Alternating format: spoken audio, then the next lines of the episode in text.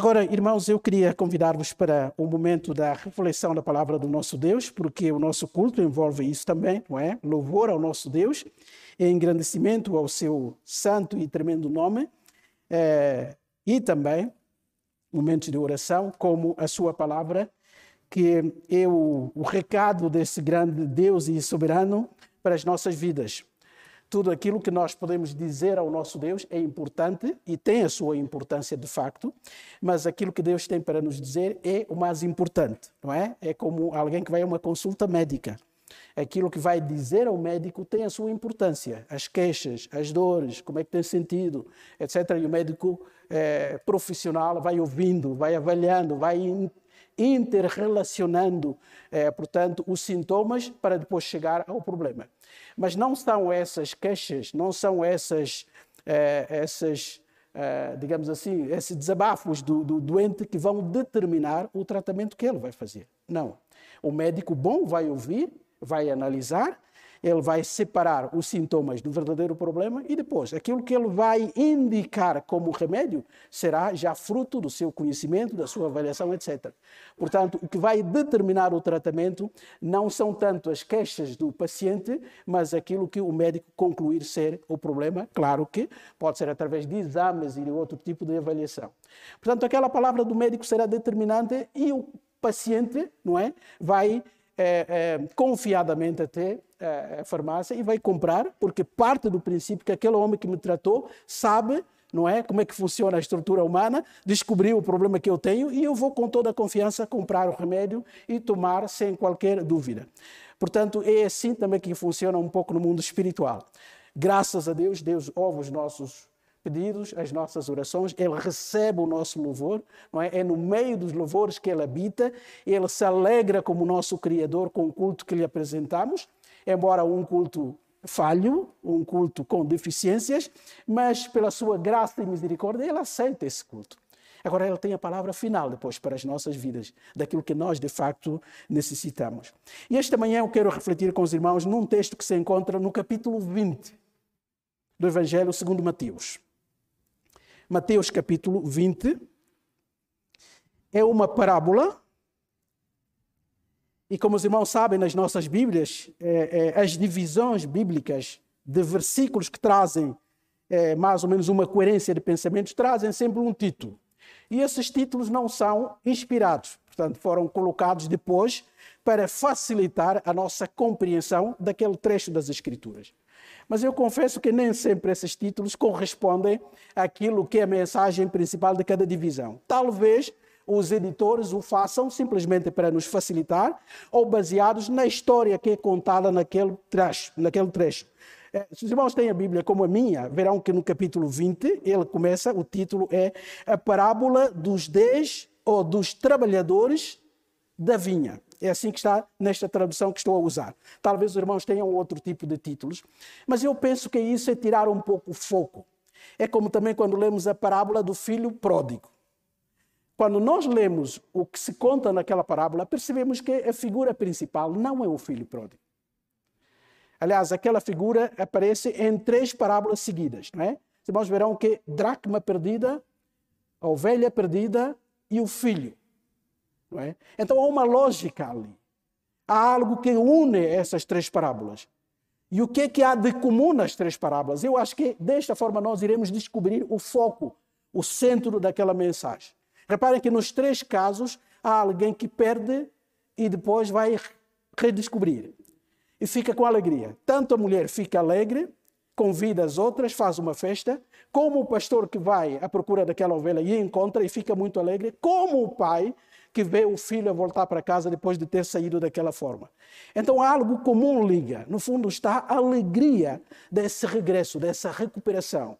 O pai ali é que está a ser destacado, embora também Jesus esteja a ensinar aqueles que tinham uma compreensão diferente é, do, do, da, da, religião. Portanto, ali o pai e depois a atitude do irmão mais velho é que são destacados durante a, a perda, digamos assim, e o regresso do filho em casa.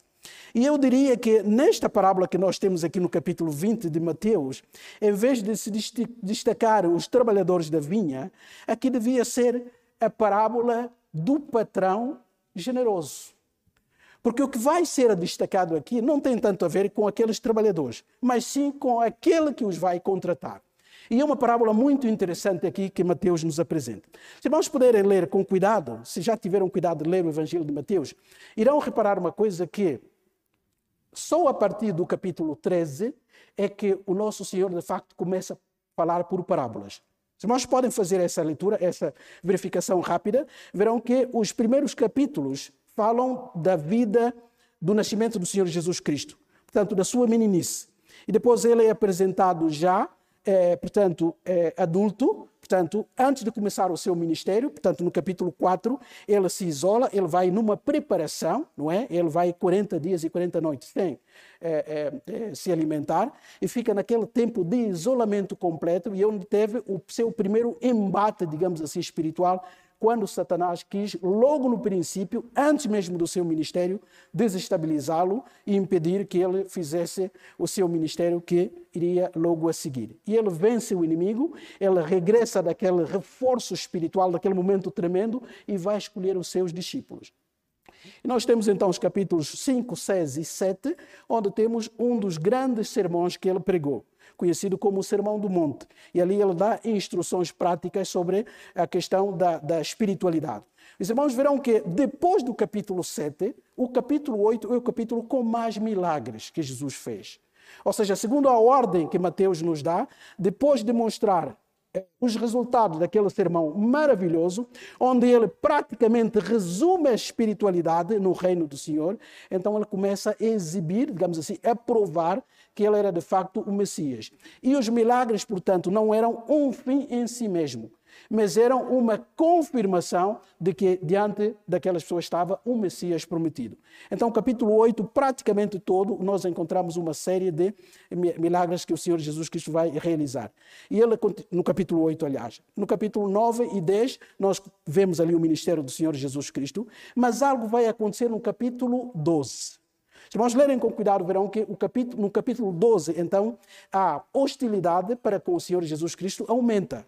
Ele, no início, ainda foi seguido por muitas pessoas. Ele fez milagres e muita gente ia atrás dele, não só por aquilo que dizia, mas, sobretudo, por aquilo que ele proporcionava. Ele multiplicava peixes e pães, as pessoas comiam, todos os doentes eram curados, as pessoas dominadas e possuídas pelo espírito maligno eram libertos. Portanto, a sua fama eh, se tornou, eh, portanto, conhecida em toda aquela região, tanto no sul como também no norte, na Galileia, onde ele passou a maior parte do seu ministério. Só que com o passar do tempo, apesar de toda essa prova do seu poder, digamos assim, e da confirmação da sua missão como Messias, houve também grupos que começaram a levantar-se eh, em contraposição àquilo que Jesus fazia. E diz mesmo o capítulo 12, os irmãos podem ver que houve um plano para que é, o eliminassem. É, o capítulo 12, é, versículo 14 diz assim: Retirando-se, porém, os fariseus conspiraram contra ele sobre como lhe tirariam a vida.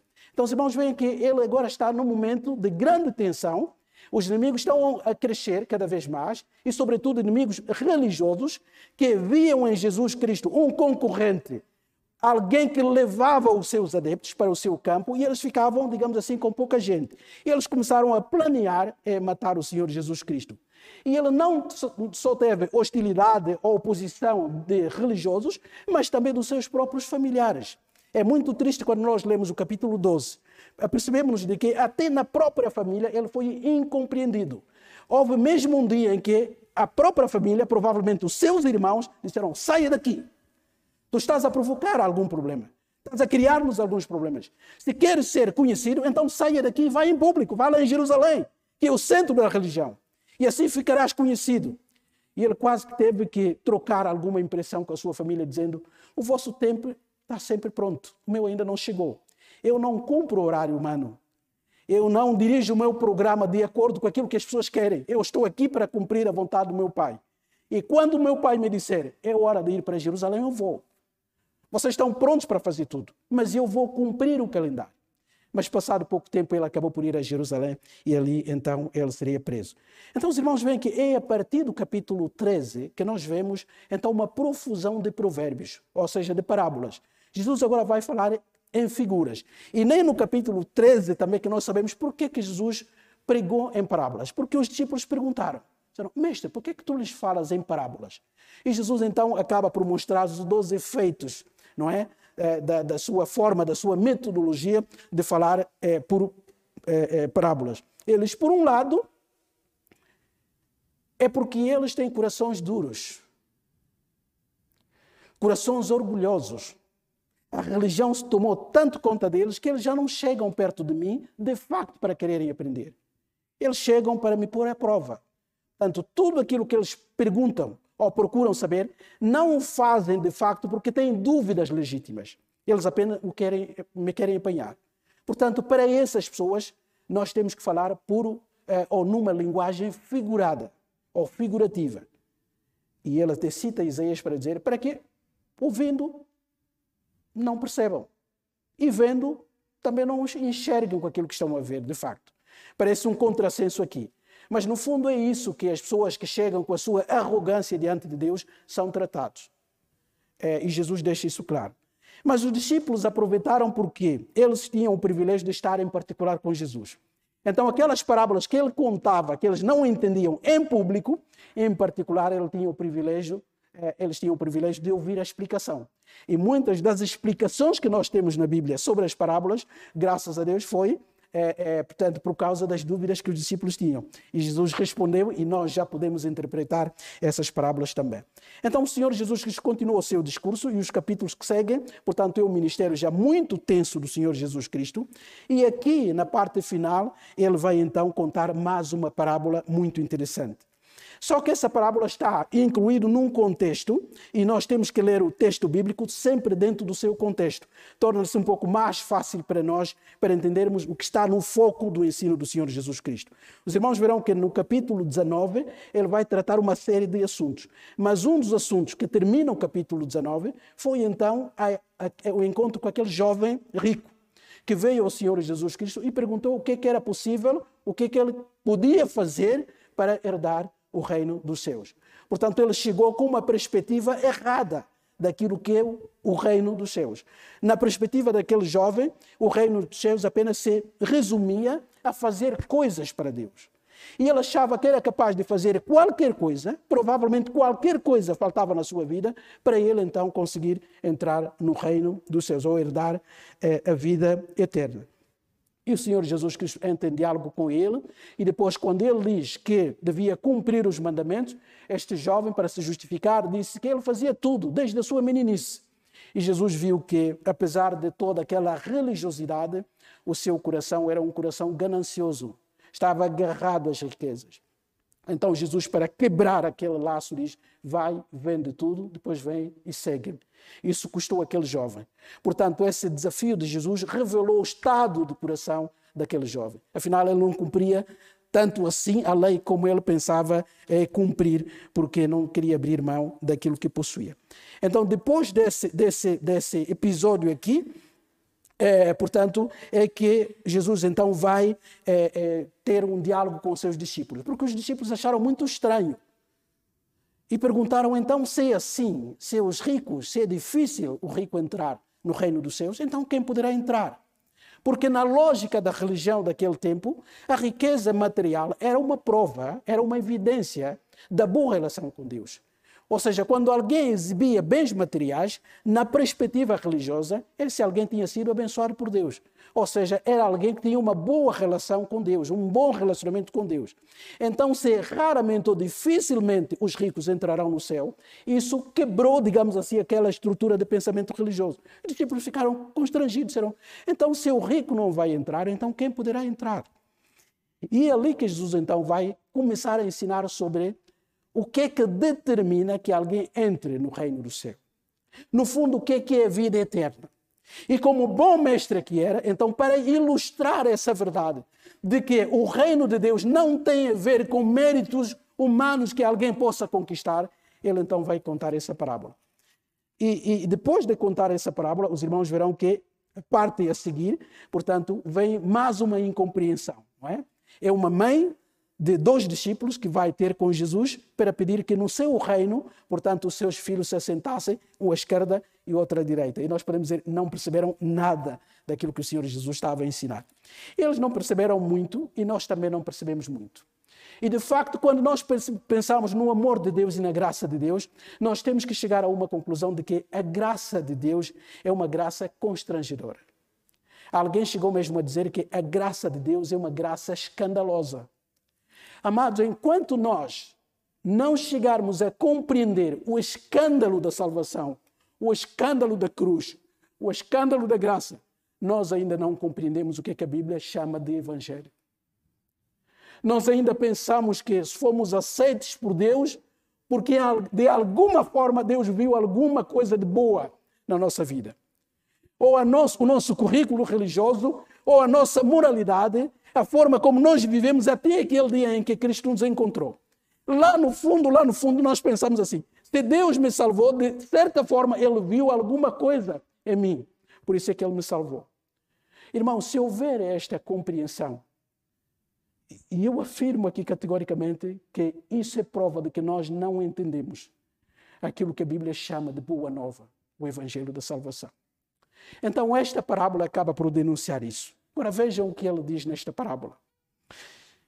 Apenas vamos ler, vamos refletir sobre os 16 versículos, mas nós só iremos ler até o versículo 8, que é o versículo da crise. Diz assim, então, a palavra do nosso Deus. Vou pedir aos irmãos para ficarem de pé, enquanto lemos o texto. Diz assim, então, a palavra do nosso Deus. Porque o reino dos céus é semelhante a um dono de casa que saiu de madrugada para salariar trabalhadores para a sua vinha. E tendo ajustado com os trabalhadores um denário por dia, mandou-os para a vinha.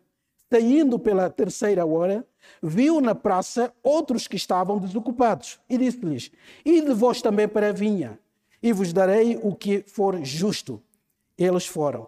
Tendo saído outra vez perto da hora sexta e da, da nona, procedeu da mesma forma.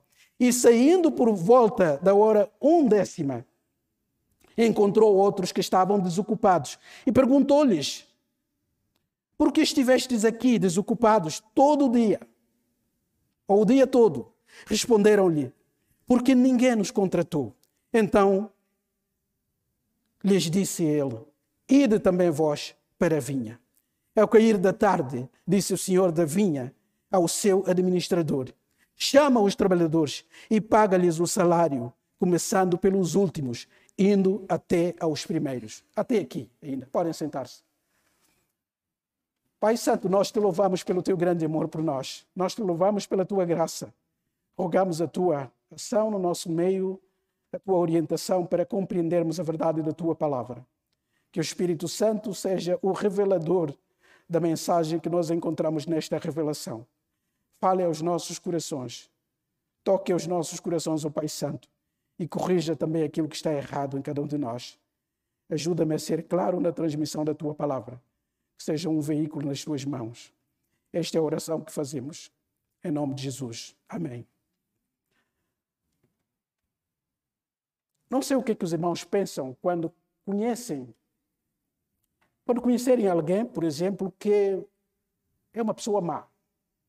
Uma pessoa má, que sempre se porta muito mal, hostil em relação aos outros, uma pessoa arrogante, acha sempre que é o melhor em relação a todos, não aceita aquilo que os outros dizem, pensa que tem sempre razão, pensa mal dos outros, está sempre a querer o mal dos outros, faz sempre tudo para prejudicar os outros. Quando nós pensamos numa pessoa assim, qual é o sentimento que nós temos quando alguma coisa errada acontece com essa pessoa? Eu não quero que os irmãos respondam, mas Vamos fazer esse exercício interior. Nós conhecemos uma pessoa assim que praticamente ninguém gosta. E a pessoa até acha piada, acha, acha ser orgulhoso por causa disso. Ele, ele assume isso. Uma pessoa ruim, uma pessoa difícil, uma pessoa má, que sempre quer o mal dos outros. E de repente nós ouvimos: olha, ele estava a andar no caminho, olha, a roda do seu carro furou. Qual é a sensação que nós temos? Perfeito. Porque, na nossa perspectiva, aquele comportamento daquela pessoa merecia alguma coisa negativa. E quando algo negativo acontece na vida daquela pessoa, na nossa lógica, parece que se fez justiça. Agora pense numa outra pessoa também muito má, muito má, criminoso. Aliás, já roubou alguma coisa da nossa família.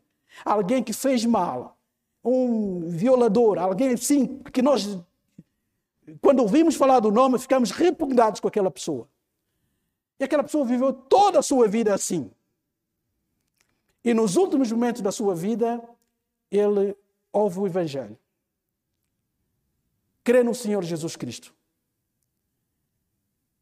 E essa pessoa crê no Senhor Jesus Cristo e nos últimos minutos da sua vida morre. Agora, os irmãos vão fazer uma análise mental comigo. Passado algum tempo, nós também morremos.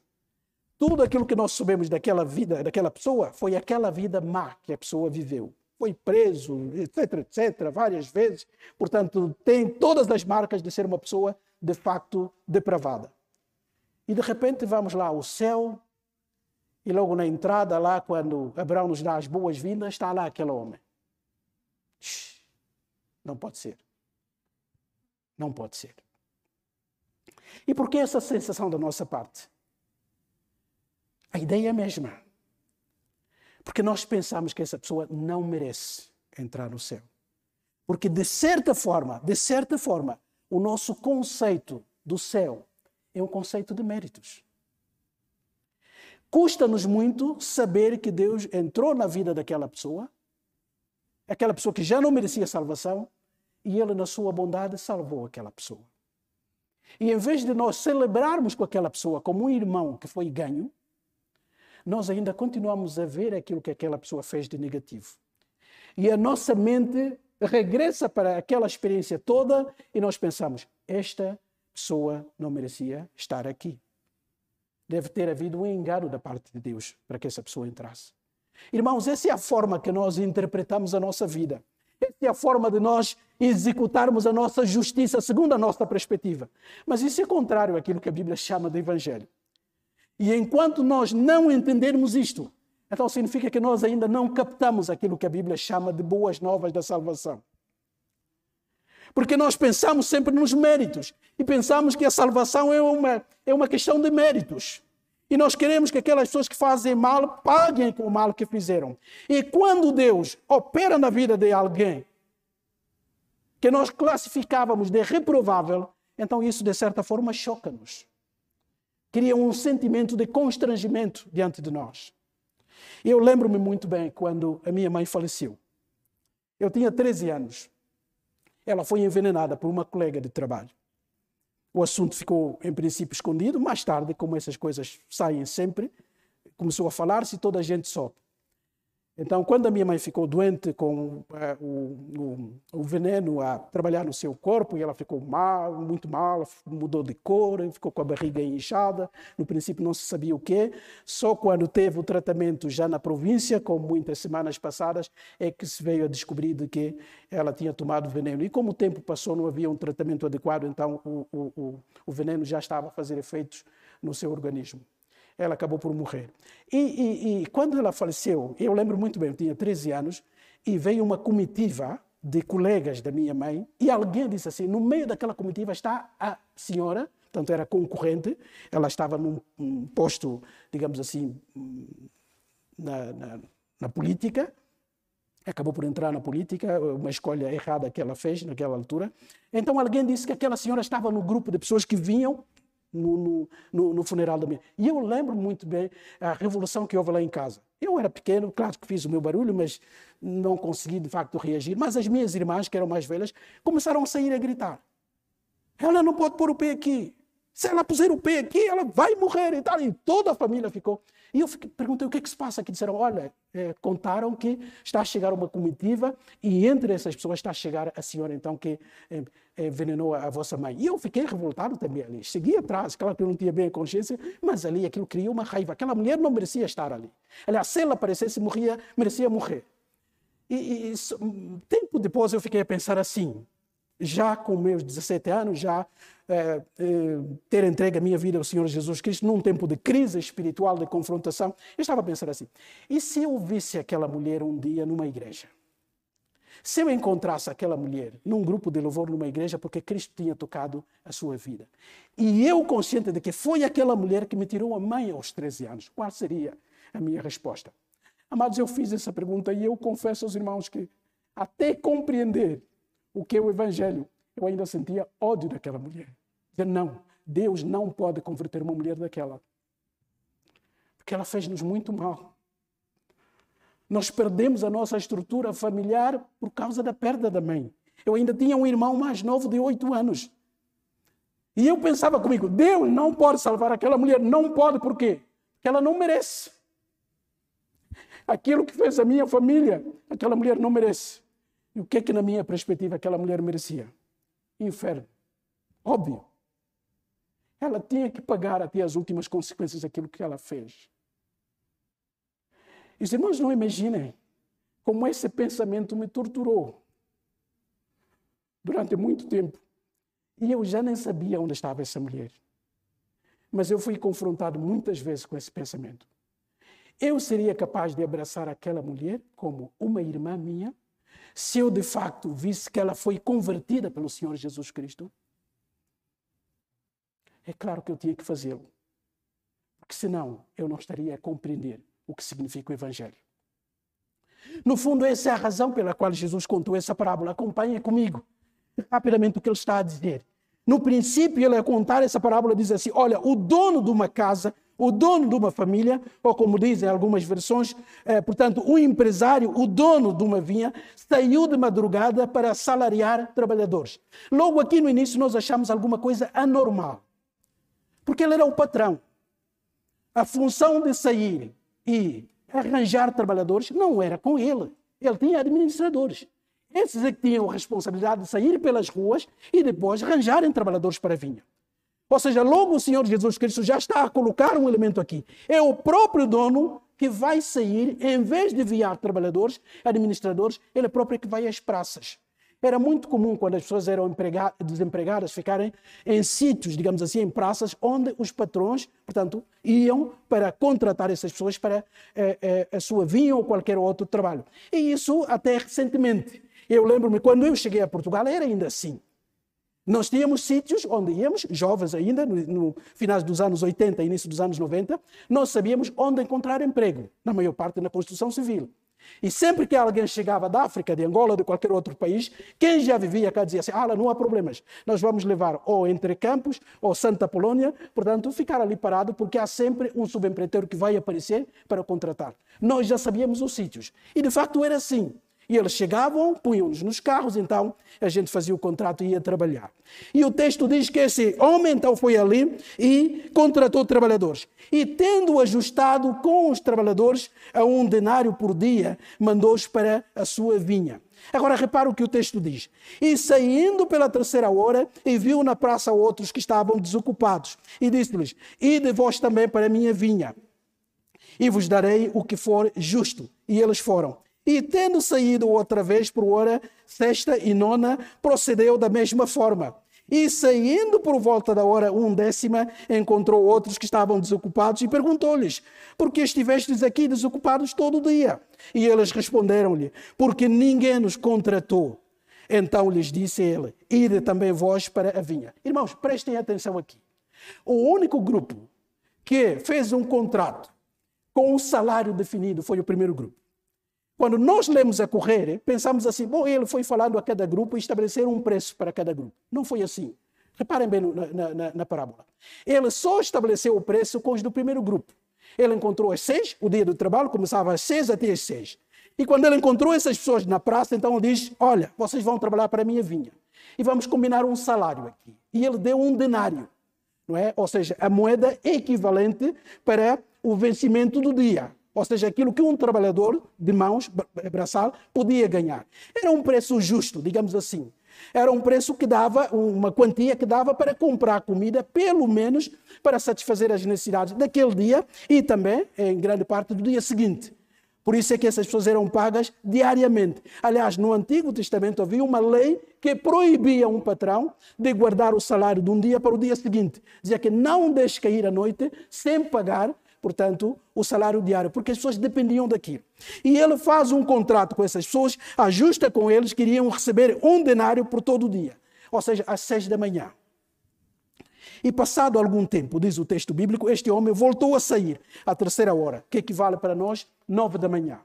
Portanto, os primeiros foram às seis da manhã, o início do dia de trabalho, e passadas as três horas, este homem que é patrão sai outra vez para a rua e depois vai encontrar outras pessoas que estavam na praça e que estavam desocupados, às nove da manhã. E disse a essas pessoas: Vocês também vão para a minha vinha, reparem aqui, e eu vos darei o que for justo.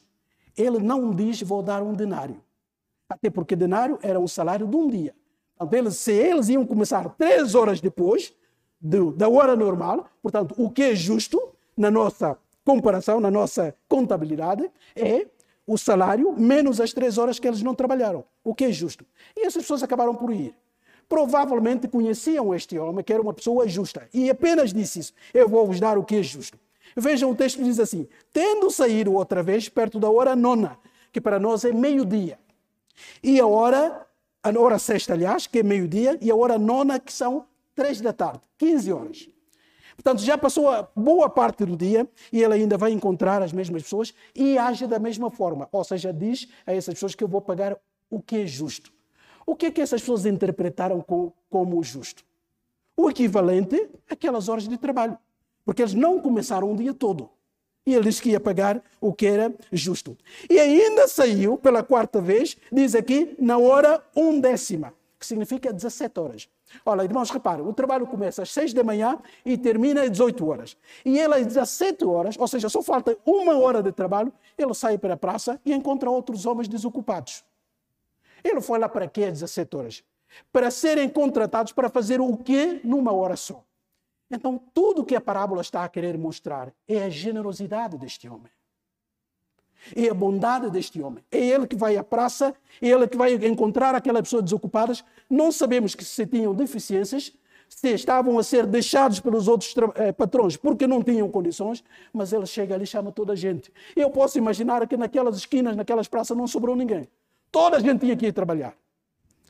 E quando chegou o fim do dia, e aqui é a crise da parábola, diz assim: então o dono da vinha chamou o seu administrador. Irmãos, pensem assim: é isso que ele devia ter feito antes. Porque era a função até de contratar e de pagar os trabalhadores, era a função do administrador, do tesoureiro, digamos assim. Agora chegou a altura e ele chama esse administrador e diz assim: olha, agora pague aos trabalhadores, eh, portanto, aquilo que eles devem receber. Paga-lhes o salário, começando pelos últimos, indo até aos primeiros. Então o nosso texto diz assim, eu deixei propositadamente o versículo 9, ou os versículos que seguem, porque diz assim, vindo-os da hora undécima, ou seja, os últimos que entraram às 17 da tarde, receberam cada um deles um denário. Uau! Se um denário era o equivalente do trabalho das 6 até 18, como é que as pessoas que entraram às 17 da tarde, só trabalharam uma hora, vão receber o equivalente a um dia inteiro?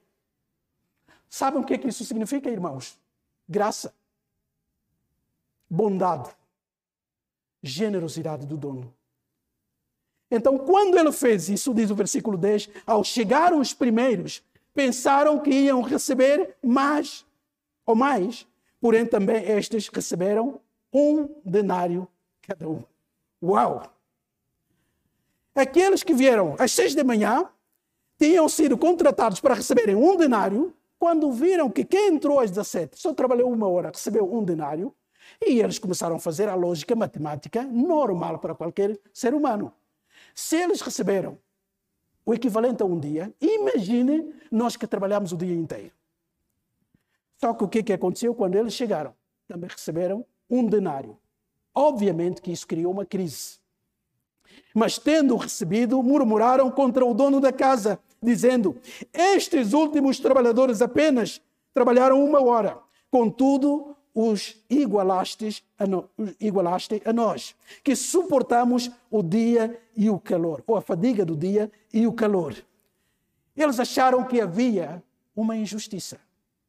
Agora reparem que eles não só falam ao dono, mas eles estão implicitamente a fazer uma comparação. Ou seja, em relação àquilo que os outros receberam, Isso não é justo. Nós trabalhamos todo o dia. Trabalhamos desde manhã. Suportamos o calor e o sol de meio-dia. E eles não estavam cá. Vieram praticamente, o sol quase estava a pôr-se. Portanto, trabalharam, fizeram um trabalho leve, mais fácil. E como é que eles vão receber o mesmo do que nós? Tu os igualaste a nós. Mas o proprietário respondendo a um deles, provavelmente que era o responsável, o representante sindical dos outros, disse: Amigo, não te faço injustiça. Não veja isso como injustiça. Não há injustiça aqui. E de facto não havia. Não combinaste comigo um denário? Quando eu vos contratei às seis da manhã, o que é que eu disse? O que é que eu ia pagar? Um denário. Eu não paguei um denário. Então não tem a ver com injustiça. Toma o que é teu e vai-te. Pois eu quero dar a este último, tanto quanto a ti. Porventura não me é lícito fazer o que quero com o que é meu, ou do que é meu? Ou são maus os teus olhos, porque eu sou bom? Amados, esse é o drama da salvação. Essa é a graça constrangedora. Não tem a ver com méritos. O rei aqui, ou o dono dessa vinha, está a provar que era uma pessoa justa. Porque pagou de facto que era justo. O que ele tinha combinado um denário. E ele está a corrigir, a dizer aqui, mas eu também sou soberano. Eu sou dono. Eu posso dar a qualquer um aquilo que eu quero dar. Não depende dos méritos. Eu sei que alguns entraram às nove, Outros entraram ao meio-dia. Outros entraram às três da tarde. E outros só trabalharam uma hora. Mas o dinheiro é meu. Eu sou livre e soberano para dar a alguém o que eu quero. Não é nem sequer uma questão de injustiça aqui, mas também eu acho que o problema principal aqui é o teu coração.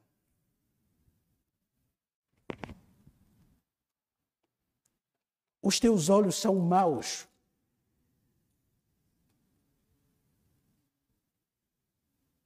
E os teus olhos estão maus porque eu sou bom. E é isso que te incomoda? Olhos maus aqui significa invejosos. Aquela pessoa que fica mal com o bem do outro. Sabem quando o outro está bem, conquista uma coisa, progride na vida, tem qualquer coisa de boa, e o outro fica triste. Infelizmente há pessoas assim. Não tem nada a ver com a vida da outra pessoa. Mas a satisfação, a alegria, e até na vida da igreja é assim.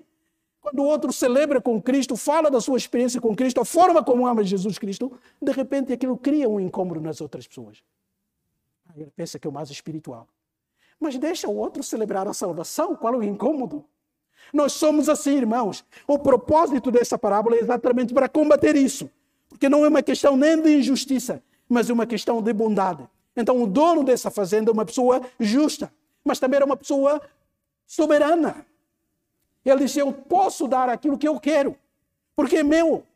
Eu não tenho que pedir explicações a ninguém. E a salvação é isso. E por último, este homem também revela bondade e generosidade. Três coisas aqui. Ele continua a ser justo. E Deus continua a ser justo. E nós fomos salvos pela justiça. Porque Deus sempre agiu com justiça. Os irmãos podem pensar, Pastor Samuel, então isso não é uma contradição? Afinal, fomos salvos pela justiça? Eu digo sim. Mas a justiça que foi cumprida em Cristo Jesus. Deus não pode ser injusto nunca. E o pecado merece as suas consequências. E as consequências do pecado é a morte. E nós merecíamos morrer mas sabem que morreu em nosso lugar para que nós pudéssemos entrar num bom relacionamento com Deus. O seu filho, o único justo. Então Deus aplicou a sua justiça também. Mas ele também é soberano. A salvação não é resultado de méritos, amados. Quem pensa que fez alguma coisa ou merece alguma coisa, por isso é que Deus o escolheu. Então não compreendeu ainda o que a Bíblia chama de evangelho. E Deus é também soberano na sua salvação. Amados, até a fé que nós colocamos em Deus, diz a Bíblia, é a própria graça de Deus. É Deus que nos convence, é Ele que abre o nosso espírito, é Ele que abre o nosso entendimento, é Ele que desvenda os olhos da nossa vida, para que nós entendêssemos o nosso estado de peca pecadores que nós somos. Portanto, tudo, diz o apóstolo Paulo, é fruto da sua graça. Então, quando nós vemos para o pacote todo da salvação, irmãos, é sempre graça sobre graça. É isso que a parábola está a ensinar. E termina, Jesus diz assim: assim os últimos serão os primeiros e os primeiros serão os últimos. Ou seja, no reino de Deus, os valores, as prioridades são invertidas. E aqui nós vemos que aqueles que chegaram como os últimos na vinha foram os primeiros a receber o denário. Jesus está a dizer: olha, vocês devem mudar a vossa lógica, a vossa ótica. Salvação é fruto da graça de Deus. Amados, que Deus nos abençoe. Que a sua graça, de facto, nos constranja. Que, de facto, nós possamos ver o escândalo do amor de Deus. Porque é exatamente esse escândalo da salvação que faz com que os anjos admirem. Como é que Deus salva pecadores? Como esses seres humanos? E nós respondemos, pela graça, em nome do Senhor Jesus Cristo.